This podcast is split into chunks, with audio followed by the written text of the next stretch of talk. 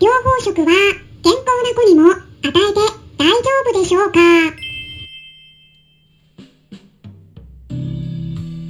こんにちは。サラホリスティックアニマルクリニックのホリスティック獣医サラです。本ラジオ番組ではペットの一般的な健康に関するお話だけでなくホリスティックケアや地球環境そして私が日頃感じていることや気づきなども含めて様々な内容でイギリスからお届けしております。さて皆さんいかがお過ごしでしょうか？本日はですねビッグイベントがあるんですよ。本日の夜9時から YouTube の登録者数1000人突破記念ということで YouTube チャンネルのライブの方でも開催していきます。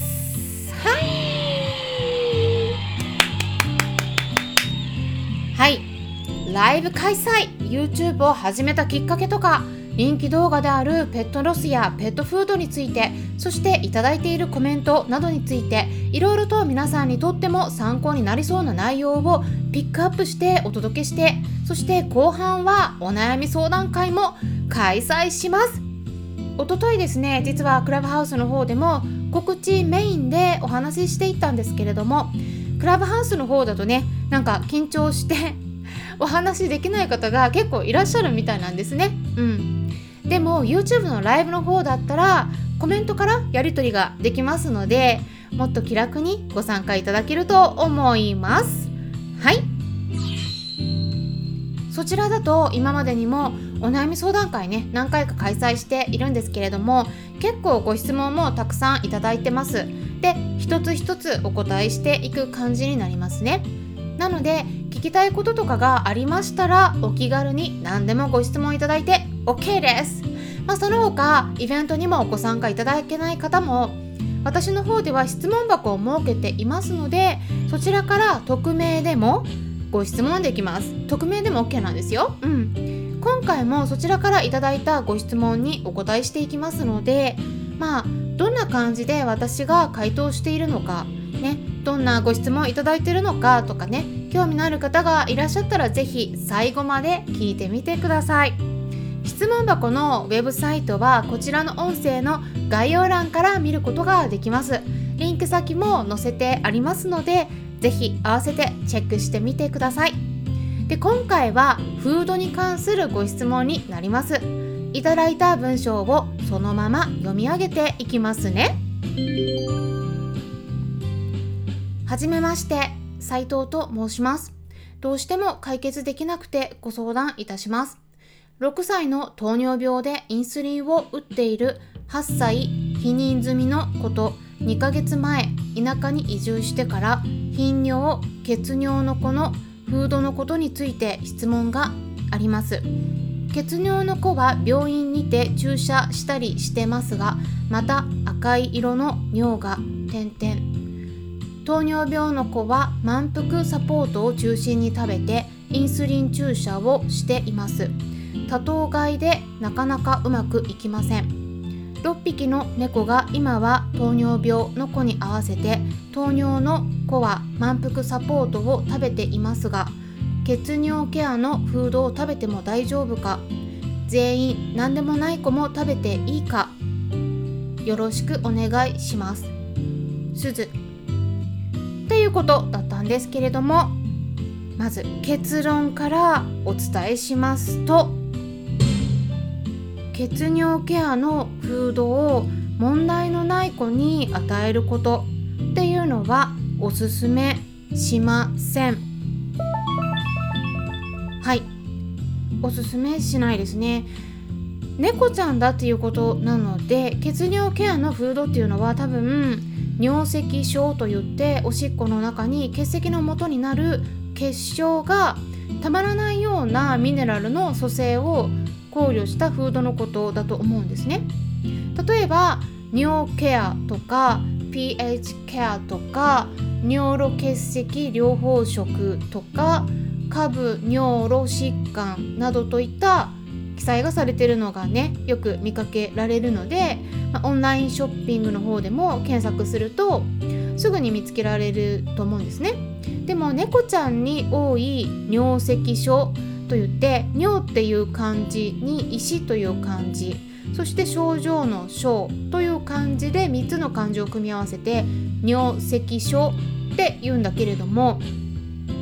これにはいろいろタイプがあるんですね。うん。まあ、多くはストロバイトと呼ばれる結晶が増えることで血尿になってしまう。ストロバイト尿石症って呼ばれるタイプかもしくはシュウ酸カルシウムっていう名前の結晶が増えてしまう。シュウ酸カルシウム尿石症って呼ばれるタイプのどちらかが多いですね。これはワンちゃんも同じです。でこの2つのタイプの尿石症は本来ですね治療の方向性が違うんですね、うん、例えばストロバイト用のフードの場合はおしっこを酸性にするように調整されてます。なぜかというとおしっこが酸性になった方がこのストロバイトと呼ばれる結晶ができにくいしすでにできている場合は溶けやすくなるからです。そうなんだけれどもあんまり酸性になりすぎると今度はそのもう一つのタイプのシ酸カルシウムこの結晶ができやすくなります。どちらかというと多いのはストロバイトになるのと、まあ、食事フードで対応しやすいのもストロバイトの方なので多くの尿ケアのフードっていうのはストロバイト尿石症に対応したフードになります。もちろん。フードそれぞれによっても内容は変わるん。ですがこちらの場合まずおしっこを酸性に傾けることで結晶をできづらくしているので体が酸性に傾きやすくなるん。ですねそれと猫ちゃん。はですね基本的にもともとあんまりお水を飲まないです。だけれども血尿を起こすような膀胱炎になっている場合お水をたくさん取ってもらいたいんですね、うん、それでおしっこを薄くするっていうことが非常に重要だからです。おしっこが濃ければ濃いほど結晶ができてそして石になりやすくなります。なのでお水を飲んでもらいたい。これをね考えた場合に療法食としてのドライフードには塩分を高くすることによって喉が渇いたなということでねお水を飲む量を自分から増やしてもらう。そういった目的でもうね塩分がね高くなってるんです。多くなってるんです。うん。でもこういったフードっていうのは特にシニアの猫ちゃんで血圧が上がってたり腎臓とか心臓が悪いような場合には良くないんですよね。あと結晶をできづらくするためにマグネシウムっていうねミネラルの量も減らしてます。うん。マグネシウムの量があるとこのストロバイトっていうタイプの結晶がそこからできやすくなっちゃうからなんですね。なので量を減らしてるんです。なので長い目で見た場合には骨とか関節が弱くなったり心臓の働きが弱くなる可能性も出てきます。マグネシウムも必要なんです本当は。うんだからなんですね。なので100歩譲って大人の若い子だったらまだね耐えられるかもしれないんですが特に子猫ちゃんとかシニアの猫ちゃんには影響が出やすいので病気じゃないんだったら与えるのはおすすめしませんシニアの猫ちゃんだと特にストロバイト尿石症になっていないのにストロバイト尿石症用のそのフードをずっと与え続けていると今度はですねもう一つのタイプの中酸カルシウム尿石症になりやすくなってしまうっていうねこれもね知られてるんですよ。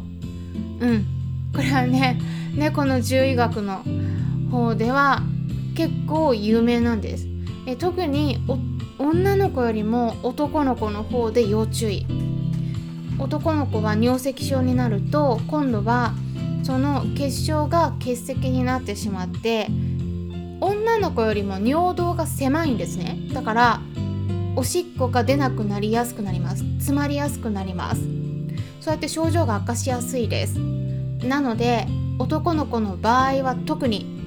くれぐれも注意してあげてくださいね。おしっこが出なくなると腎臓を悪くします。そして命に関わることもあります。私も実際に見てます。おしっこが詰まって出ないっていうね。うん。これはね本当にかわいそうです。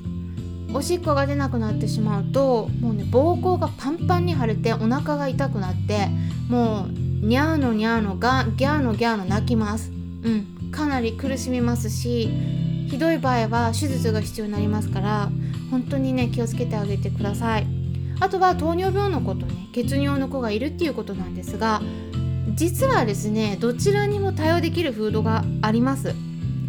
それはウェットフードです。はい。糖尿病の子への食事っていうのは糖質制限が基本になるんですね、まあ、これは一般論になるんですけれどもほとんどのドライフードは炭水化物ですね。その中でも特に糖質がメインになってます。でも猫ちゃんって完全な肉食動物なんです。だから本来必要としている栄養素の中でも一番重要なのは糖質よりもアミノ酸つまりタンパク質なんですね。なんだけれどもキャットフードの特にドライフードの中には多くが糖質になっちゃってます。だから糖尿病ですね。特に2型の糖尿病。これは生活習慣が関わるタイプですね。これが多くなってしまっていると言われています。ただ猫ちゃんそれぞれの状態によりますので両方食を食べてるんだったら両方食の中でもできるだけウェットフードの方がいいよということで今お話ししました、えー、ぜひね興味のある方は私 YouTube の動画も出してますので、えー、ぜひ参考にしてみてください。ということで、えー、今回、えー、この両方食についてお話ししました。ホリスティック獣医サラでした。